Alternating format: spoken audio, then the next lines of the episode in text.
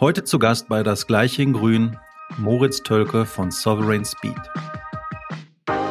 Wenn ich mir jetzt angucke, was ich für Fahrzeuge auf der IAA gesehen habe, geht das vollkommen in die richtige Richtung, aber ich sehe es noch nicht, dass das 2030 so ist, dass ich jetzt unsere 350 auch Langstrecken-Lkw umtauschen kann. Das ist ja aber auch okay, wir haben ja noch ein bisschen mehr Zeit, solange wir die Wege dahin dann richtig bestreiten.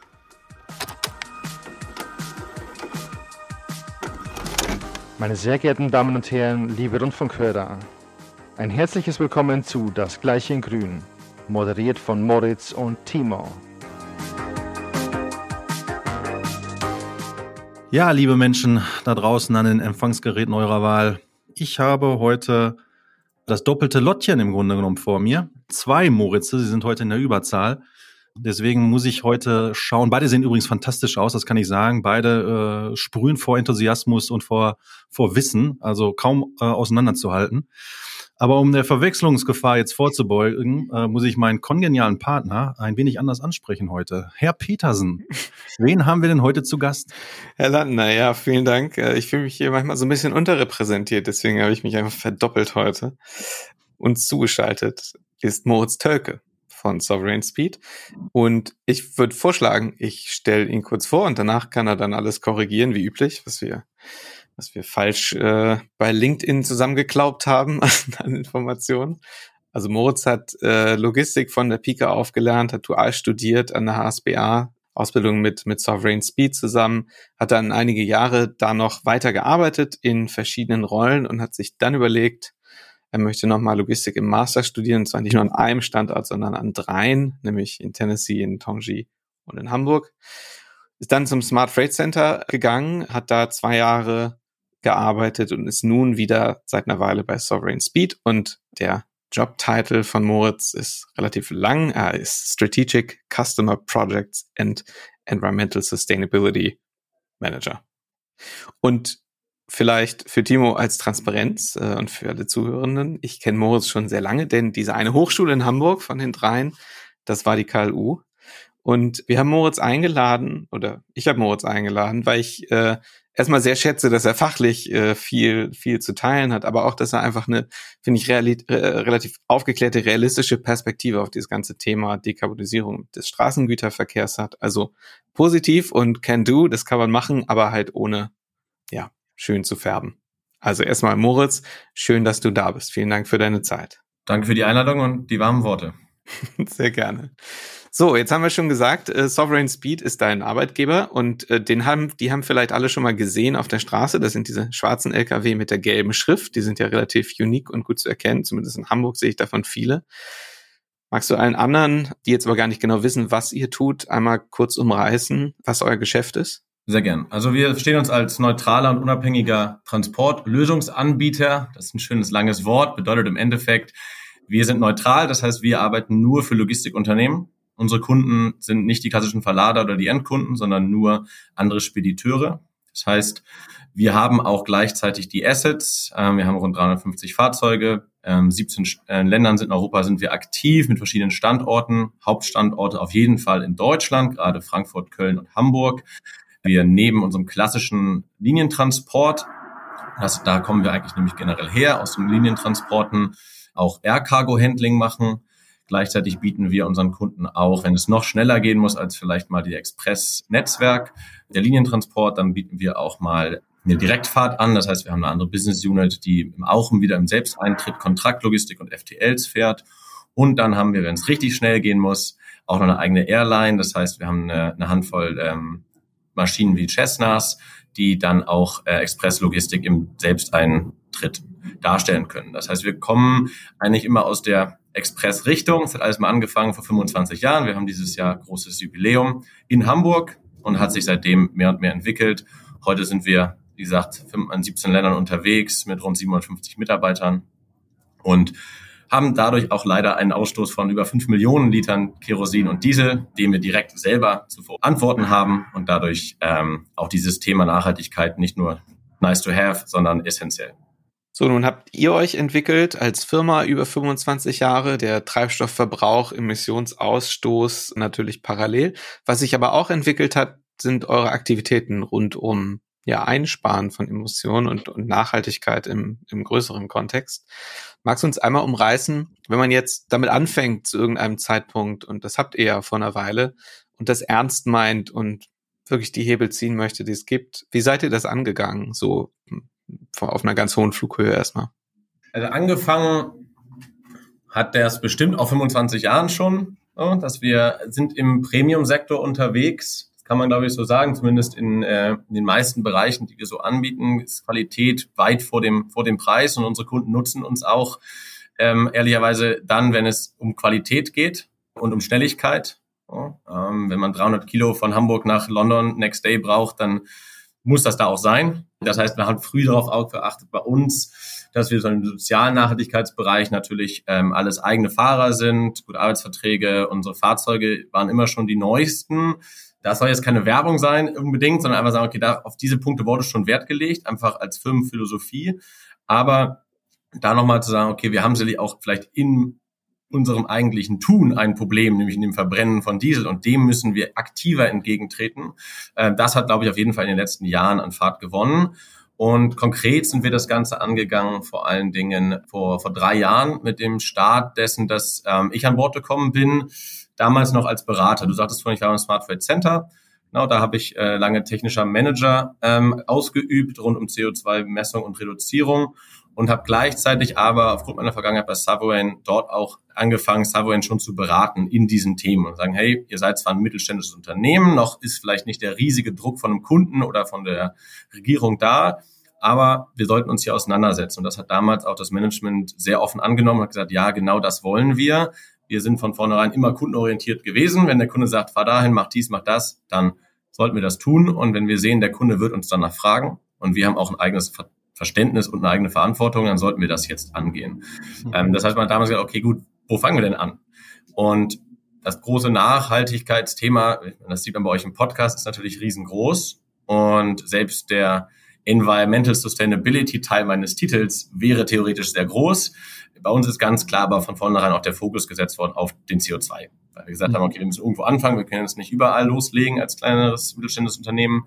Ähm, da legen wir los. Und wir haben das damals angefangen mit tatsächlich erstmal einer Messung, zu verstehen, was haben wir überhaupt, wie macht man das überhaupt und auch einer Sensibilisierung. Ich glaube, das ist, kommt manchmal zu kurz in vielleicht dann Richtlinien, die man so schreibt. Ja, Unternehmen hat das und das zu tun. Ich glaube, es braucht auch eine Zeit, bis die Leute das wahrnehmen und sich sensibilisieren lassen zu diesem Thema. Und das haben wir auf jeden Fall einen Fokus drauf gelegt, auch am Anfang. Während meiner Beratertätigkeit habe ich mich mit dem Messen be beschäftigt und wir haben gleichzeitig im Unternehmen angefangen, dieses Thema aufzubohren und mit den ersten Leuten zu sprechen. Wir haben ein, ein, Team gegründet aus verschiedenen Abteilungen, einfach nur um generell zu sagen, okay, wir wollen jetzt in eine Richtung gehen und das jetzt nicht nur, weil der Staat fragt, sondern auch wirklich als strategisches Ziel.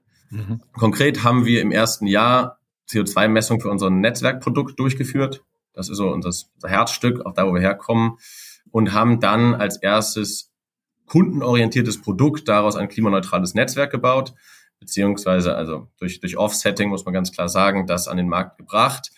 Das war damals auf jeden Fall, ich würde sagen, neu für den, die Firmengröße, die wir haben und war getrieben davon, wir gesagt haben, okay, wir haben jetzt was gemessen. Wir werden jetzt intern daraus Schritte ableiten, wie wir reduzieren können, wie wir Veränderungen machen können. Aber wir sehen auch unsere Kunden die nehmen sich diesem Thema auch mehr und mehr an. Und damals war es, glaube ich, noch vielleicht noch mehr als heute, dass die Kunden gesagt haben, ja, wir sind auch alle klimaneutral und schicken mit uns XY. Und wir haben gesagt, gut, wir können als Logistikanbieter dem Kunden das direkt eigentlich anbieten. Er muss jetzt nicht mit irgendeinem Muster oder Durchschnittswert seinen Treibstoffverbrauch berechnen, den er bei uns hat und den dann offsetten. Wir können es eigentlich besser und vielleicht auch mit mehr Integrität machen, wenn wir eh schon unsere Rechnung gemacht haben, sagen, gut, lieber Kunde, wir offsetten das äh, für dich. Hier ist der klimaneutrale Transport und wir stellen sicher, dass das alles Primärdaten sind. Mhm. Da haben wir eigentlich mal angefangen.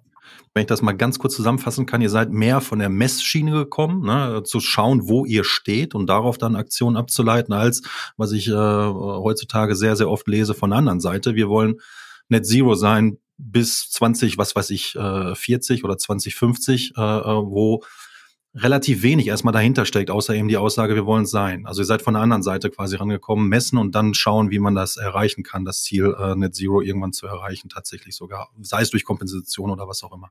Ja, ja, das ist sehr richtig. Und ich glaube, auch wieder da verankert in der, in der Philosophie des Unternehmens. Ähm, ich weiß, ich habe damals Moritz tatsächlich geschickt, unseren Beitrag, dass wir jetzt klimaneutral sind. Und er hat das jetzt nicht positiv oder negativ bewertet, aber damals aber gesagt, ich freue mich, dass es einfach Unternehmen gibt, die mal loslegen.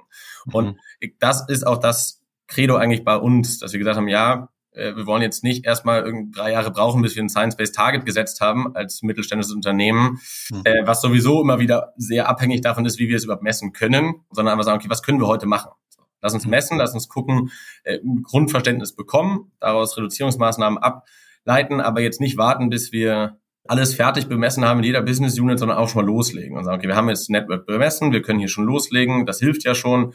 Äh, wir reden hier von auch mehr als äh, 5000 Tonnen CO2, die wir auch kompensieren auf eigene Rechnung, weil wir gesagt haben, okay, wir wollen uns jetzt einfach auch mal ein Signal senden. Ähm, und seitdem geht's halt weiter. Dann sagen wir, oh, jetzt können wir da was machen, wir können da was machen. Natürlich folgt das jetzt einem Überbau, den wir dann im zweiten Jahr darüber gelegt haben und gesagt haben, okay, wir starten mit der Kompensierung, aber die richtigen Schritte sind das Messen, Reduzieren, Vermeiden.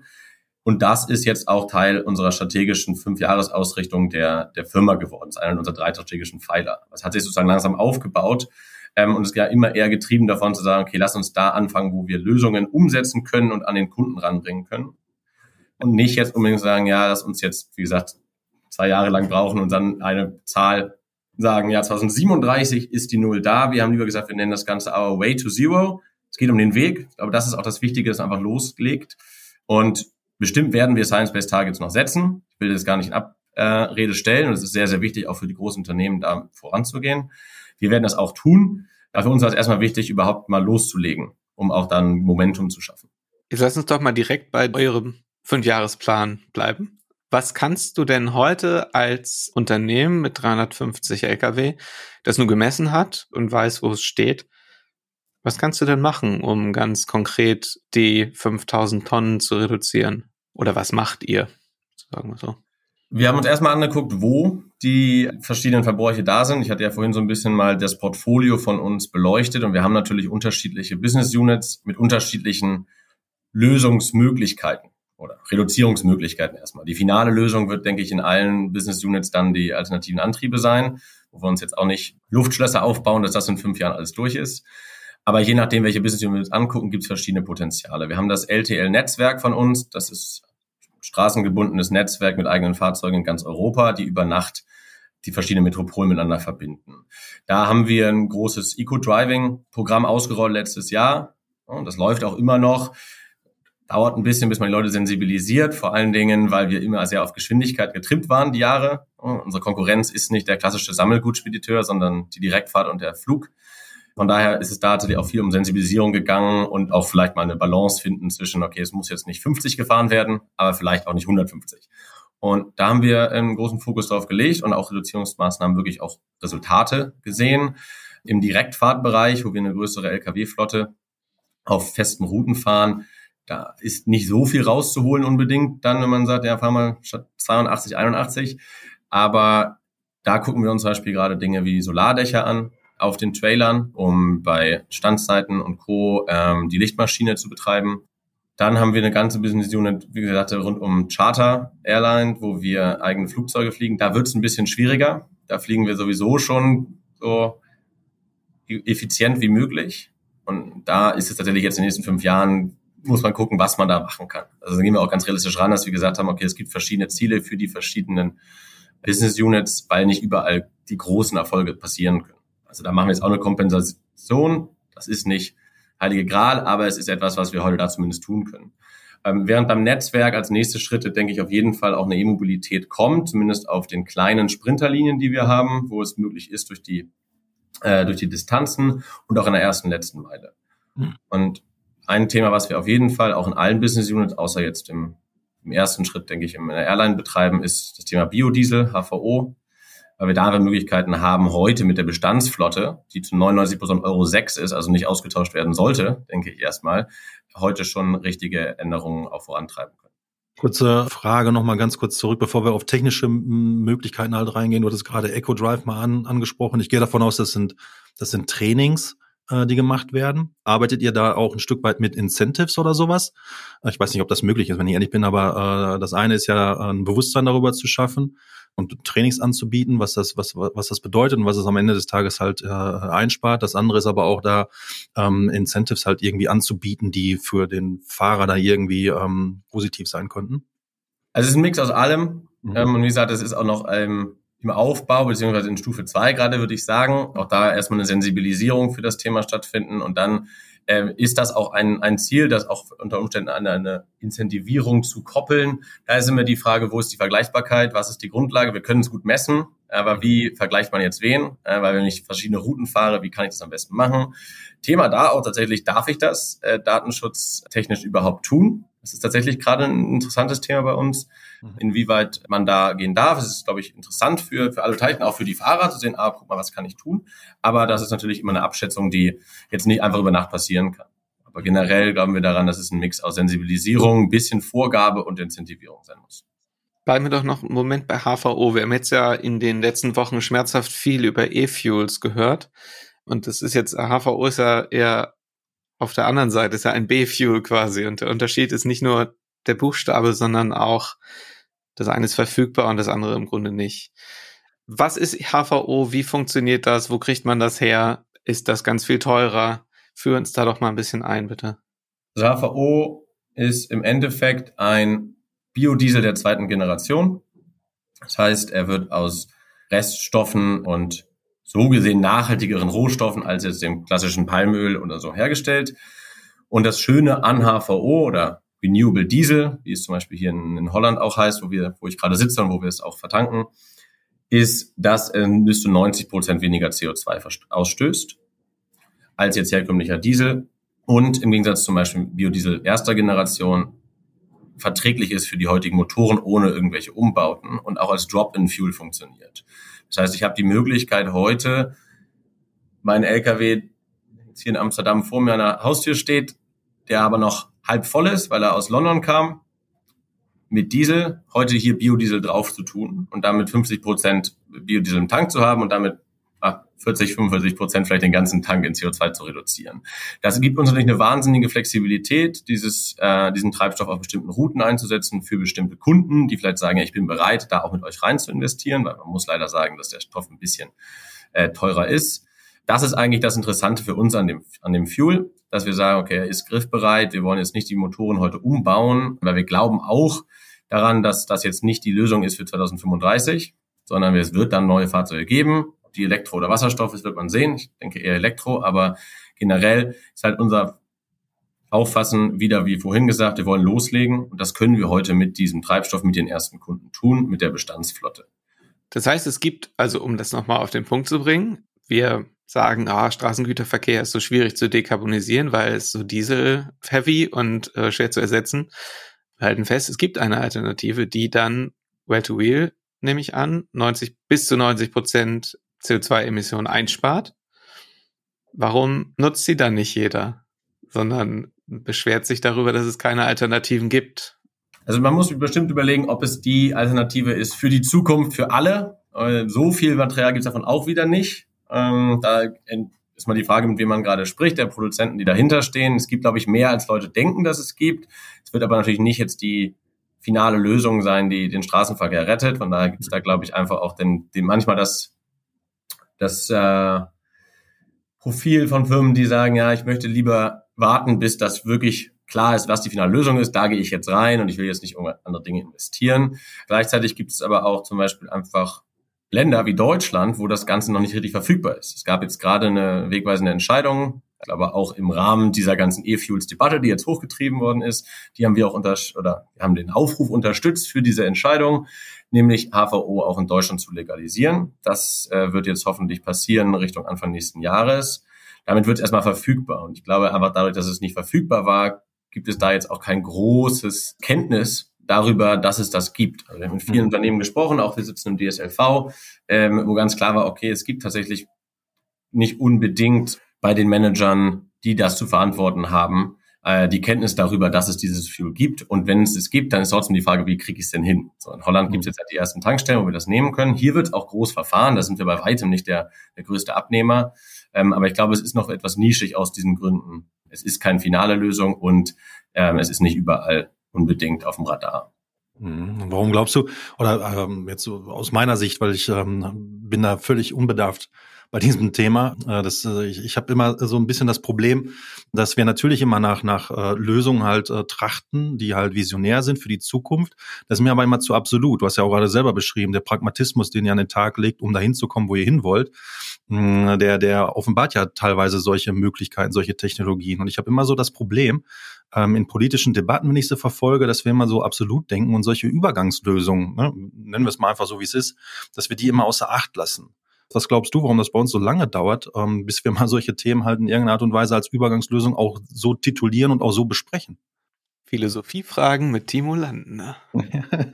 nee, ist eine sehr gute Frage. Auch, glaube ich, verbunden mit dem mit der Thema der klassischen Reduzierung durch Optimierungsmaßnahmen. Die sind auch, glaube ich, verrufen so ein bisschen. Ich weiß, Moritz äh, ist da großer Befürworter von, immer wieder auch in Vorträgen, die ich von ihm höre. Aber auch da, also da haben wir ja gerade drüber gesprochen, sei das jetzt sowas wie in Fahrradträgen oder eine bessere Konsolidierung, Routenoptimierung, das wird immer hochgeworfen, aber jetzt auch nicht, glaube ich, als so fancy angesehen, weil es vielleicht nur mal 5, 10, 20 Prozent einspart. Aber ich glaube, das ist halt das Wichtige, dass man damit anfängt. Das kann auch bei diesen Zwischenlösungen halt der Fall sein. Wie gesagt, HVO ist nicht das Ziel, was ich reinschreiben kann in mein Science-Based Target, dass ich 2040 das damit mache. Mhm. Aber es kann halt die Möglichkeit sein, dass ich sage, ich kriege meine 2025er Ziele dadurch gefördert.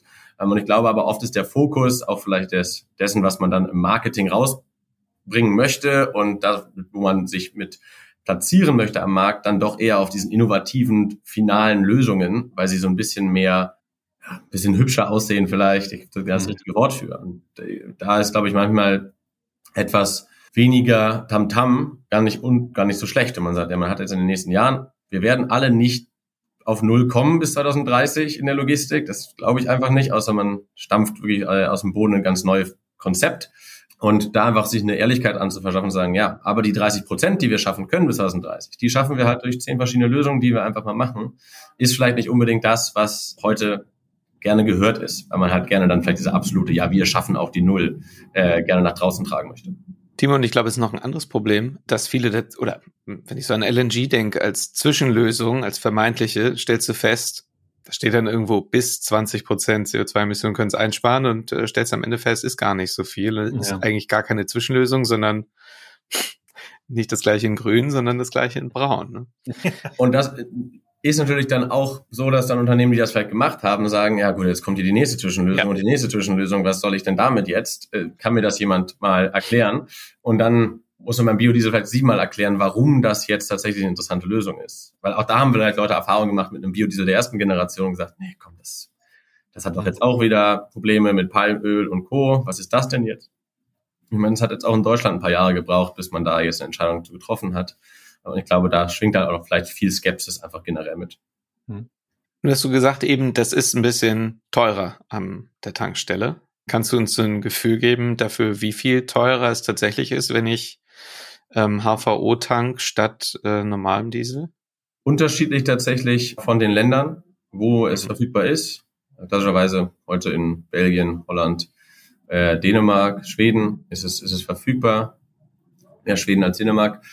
Und je nachdem, wie die Regularien und auch die Quoten sind, ähm, die sowieso in den Markt reingebracht werden müssen an Biotreibstoffen, ähm, sind es da Unterschiede. Da ist Holland weitaus billiger aufgrund vorteilhafter Quoten als zum Beispiel Belgien. Und es fluktuiert leider auch sehr, je nachdem, wie gerade die, äh, die Quoten liegen.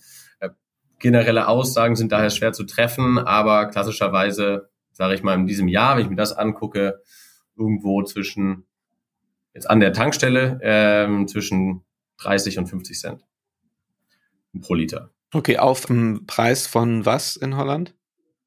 Auf einen, also sagen wir mal, Durchschnittspreis von vielleicht 1,80, 2 Euro. Das heißt, wir reden hier schon irgendwie von 20 Prozent. So, okay, also jetzt nicht, nicht verdoppelt oder, oder anderthalb. Nee, das ist in Belgien manchmal der Fall. Also in Belgien kann es schon auch echt 1, 2 Euro teurer sein. Aber in Holland ist es darstellbar. Vor allen Dingen, weil ja auch Treibstoff nur, wenn man es jetzt auf den Kunden runterbricht, einer von mehreren Komponenten in dem finalen Frachtpreis ist. Hm. Ich würde jetzt gerne einen thematischen Schwenk machen, weil ich dein, dein Werdegang total spannend finde. Du hast ja äh, quasi, also lange Zeit für Smart Trade Center gearbeitet. Das ist ja eher so eine zumindest die Leute, die ich da kennengelernt habe, eher so, also es ist eine NGO, ist, ist, ähm, sind eher Idealisten, die quasi ja, jetzt es soll gar nicht doof klingen, aber oder klingt vielleicht doof, aber ist gar nicht so gemeint, die auf dem Papier genau wissen, was du tun musst. Ne? Ähm, ihr beschäftigt euch damit, irgendwelche Roadmaps oder habt euch äh, Roadmaps zu definieren, Projekte anzustoßen, aber alles nicht aus dem konkreten Anwendungskontext, sondern ja schon von außen. Und jetzt bist du gewechselt dann und warst vorher auch nicht naiv, weil du die, das Geschäft ja schon kanntest, aber bist dann zu Sovereign zurück und hattest plötzlich die Verantwortung, das umzusetzen oder mit umzusetzen. Was ist das für eine Erfahrung? Stellt man tatsächlich fest, ah, oh, okay, jetzt muss ich dann doch mal, also meine Reden, die ich vorher geschwungen habe, die gehen ja hier gar nicht mehr? Oder, oder ist es, also wie sehr schlägt man in der betrieblichen Realität auf nach so einem Zwischenstopp bei einer NGO? Sehr, würde ich sagen. Zum Glück jetzt ähm, bei mir vielleicht etwas abgedämpft, dadurch, dass ich die Firma jetzt seit über zehn Jahren kenne. Aber auf jeden Fall ist es ein, ein Wandel von dem, was man vielleicht in, ein, in eine schöne Guideline geschrieben hat beim NGO und gesagt hat, so, das sind die drei Schritte, die man machen muss. Und dann das wirklich auch zu tun. Und um es jetzt vielleicht mal auf den Punkt zu bringen, ich würde sagen, das sind so zwei, drei Dinge, die unterschiedlich sind oder die, die mir da, die mir da herausstechen. Das eine ist, wie ist das Buy-in in der Firma?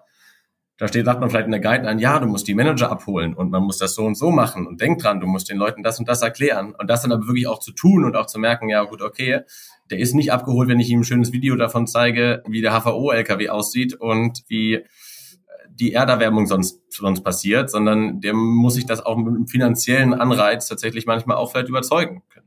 Und da sind dann wieder Kostenoptimierungen vielleicht auch interessanter, sowas wie ein Fahrradtraining, sowas wie Konsolidierungen, funktionieren da ganz gut im Play, als jetzt, wenn ich sage, ich brauche bitte 500.000 Euro mehr für den Wasserstoff-LKW.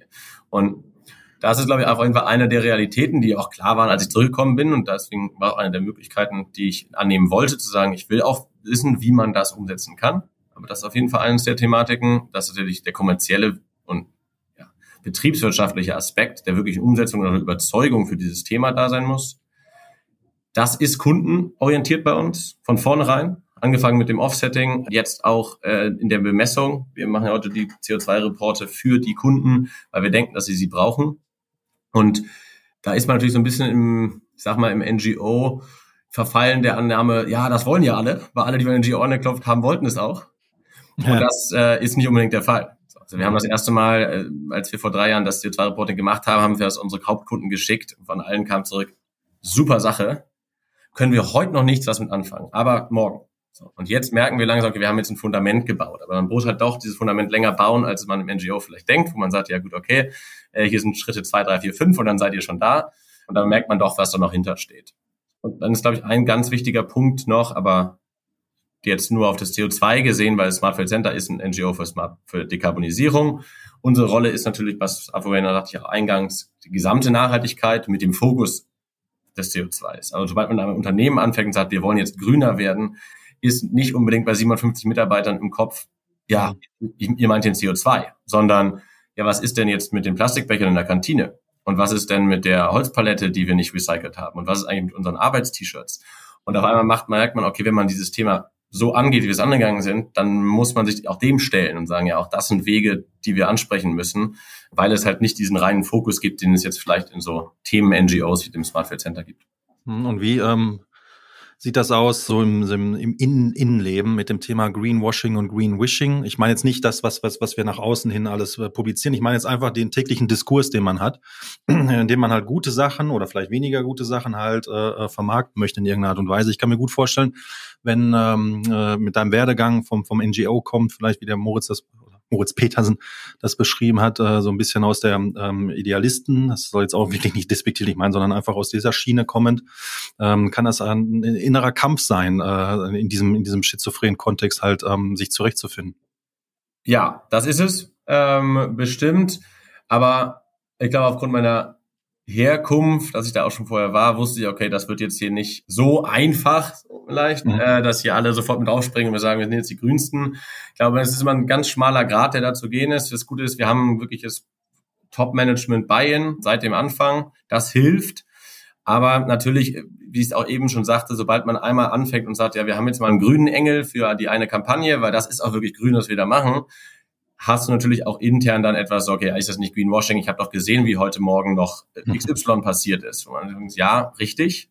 Deswegen ist das Plädoyer immer, das ist eine Way to Zero. Wir sind da noch lange nicht und wir sind also auch nicht das grünste Logistikunternehmen und wir werden es auch niemals sein, glaube ich. Mhm. Wichtig ist da halt zu sagen, okay, ja, wir, wir sehen das. Hätte ich jetzt zehn weitere Mitarbeiter, könnten wir schon auch alles gleichzeitig angehen. Ähm, für uns ist da so ein, so ein Spagat zwischen dem, was wir trotzdem machen wollen. Und da haben wir jetzt auch äh, einfach in verschiedenen Abteilungen eingearbeitet, dass wir sagen, wir wollen jetzt auch beim Marketing oder beim Event und Co. in den, in den Einkaufsrichtlinien da ansetzen. Wir haben jetzt die Arbeitsklamotten umgestellt. Das geht natürlich aber eher peu à peu, weil der Fokus liegt noch bei der CO2. Und auch da ist es eine lange Reise. Und da muss man einfach das antizipieren, dass man sagt, ja, wir werden jetzt nicht alle 57 Mitarbeiter, denke ich, auf unsere Seite holen, dass sie sagen, ja, top, und was halt hilft, sind dann Pilotprojekte, meiner Meinung nach, die auch intern kommuniziert werden. Man merkt, ah, guck mal, jetzt haben wir in Frankfurt, haben jetzt die Kollegen XY gemacht, super. Und ja, das HVO, was wir jetzt machen, das ist auch wirklich grün. Und halt den Fokus vielleicht eher auf so diese, diese Themen zu lenken und zu sagen, das sind Pilotprojekte oder auch Leuchtturmprojekte, wo die Firma merkt, okay, das geht in die richtige Richtung. Aber auch zu sagen, habe ich ja heute auch, glaube ich, nicht gesagt, wir vertanken noch nicht HVO, dass jetzt die 5 Millionen Liter weg sind, sondern natürlich nur auf ausgewählten Routen für ausgewählte Kunden. Du hattest du eben schon mal gesagt, ähm, und jetzt ziehen wir das ganze Thema wieder von der individuellen äh, Laufbahn des Moritz Circuit zur ganz großen Politik und Ziele und, und globale Ebene. Ähm, du eben schon mal gesagt, 2030 neutral oder, oder Zero insgesamt für den, für die Industrie. Das siehst du nicht und das sehe ich auch nicht und ich habe auch noch keinen gefunden, der irgendwie glaubhaft ähm, darlegen kann, wie man da wohl hinkommen sollte.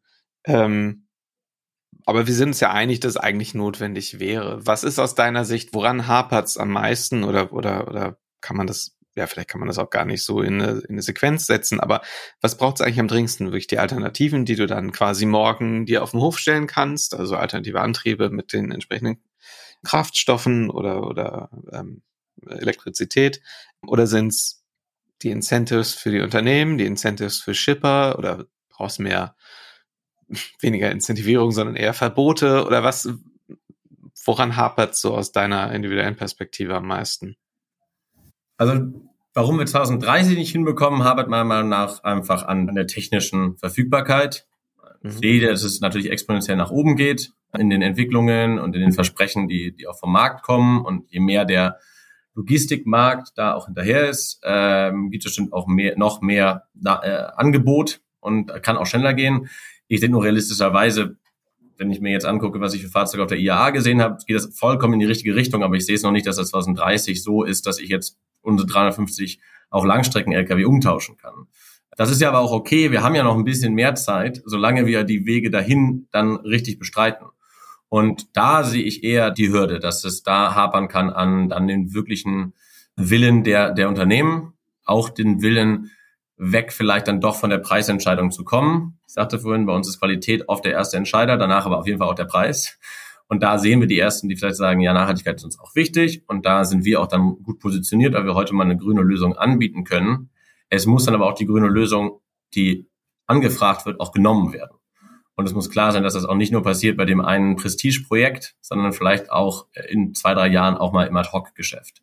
Und da sehe ich, glaube ich, eher die größere Gefahr, dass es halt auf die längere Bank geschoben wird, weil gesagt wird, okay, gut, wir haben ein Ziel 2050 und dann ist okay und dann braucht es so ein bisschen, bis der Markt sich überhaupt dahin sensibilisiert. Wenn wir heute danach schon akut nachfragen und die Leute auch dahin treiben, die Flotten umzuändern, dann sind sie 2030 noch nicht auf Null, aber vielleicht sind sie dann schon bei 30 Prozent, 40 Prozent, 50 Prozent und sind sensibilisiert für das Thema. Und ich glaube, daran wird äh, daran wird es sich hinterher entscheiden, wie viel Druck wirklich auf die Unternehmen gemacht wird. Regulatorik, ja. Ich glaube, jetzt kommt bald diese EU Count Emissions Anfrage und wir haben auch bei uns natürlich sowas wie das CSRD. Aber das ist erstmal nur messen und ein Ziel setzen und natürlich auch Maßnahmen umsetzen. Aber ich glaube, der richtige Druck kommt dann, wenn die Kunden es auch im Alltag leben. Okay, prima. Also wir sehen, eigentlich braucht es alles und zwar gleichzeitig.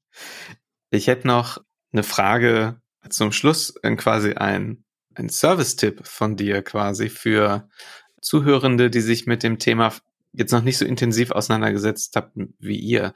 Ihr seid jetzt ja kein riesig, riesig großes Unternehmen mit ähm, unbegrenzten, äh, unbegrenzten Ressourcen nirgends, aber mit, mit großen Stäben von Nachhaltigkeitsverantwortlichen und so. Also ihr seid ja schon begrenzt in den Ressourcen, die ihr da reinbuttern könnt. Aber du hast auch gesagt, ihr seid an Qualität interessiert und da nehme ich einfach an, auch wenn Preis entscheidend ist, dass die Marge vielleicht auch nicht ganz, ganz so finster ist. Was wäre jetzt dein Tipp für einen Flottenmanager, der ähm, vielleicht ein bisschen kleiner ist als ihr, der sich damit einfach noch nicht auseinandergesetzt hat, aber einfach spürt, dass man sich bewegen muss. Ein, zwei Dinge, die vernünftig umzusetzen, also wo, wo fängt der dann an? Muss der auch ähm, erstmal jemanden vom Smart Race Center engagieren zum, zum Messen? Oder gibt's Dinge, die man einfach machen kann, die auf jeden Fall Sinn machen? Letzteres gibt's auf jeden Fall. Und vielleicht äh, zum Ersteren, ich glaube, Sie müssen keinen vom Smart Fit Center engagieren. Ähm, man kann sich aber gutes Material vom Smart Fit Center angucken. Das ist natürlich auch jetzt weltweit getrieben auf Englisch und Co. Aber auch da gibt es ja immer mehr auch Support von den deutschen Verbänden für. Das Interessante da ist, glaube ich, eher den Kontakt da mit dem Kunden zu suchen.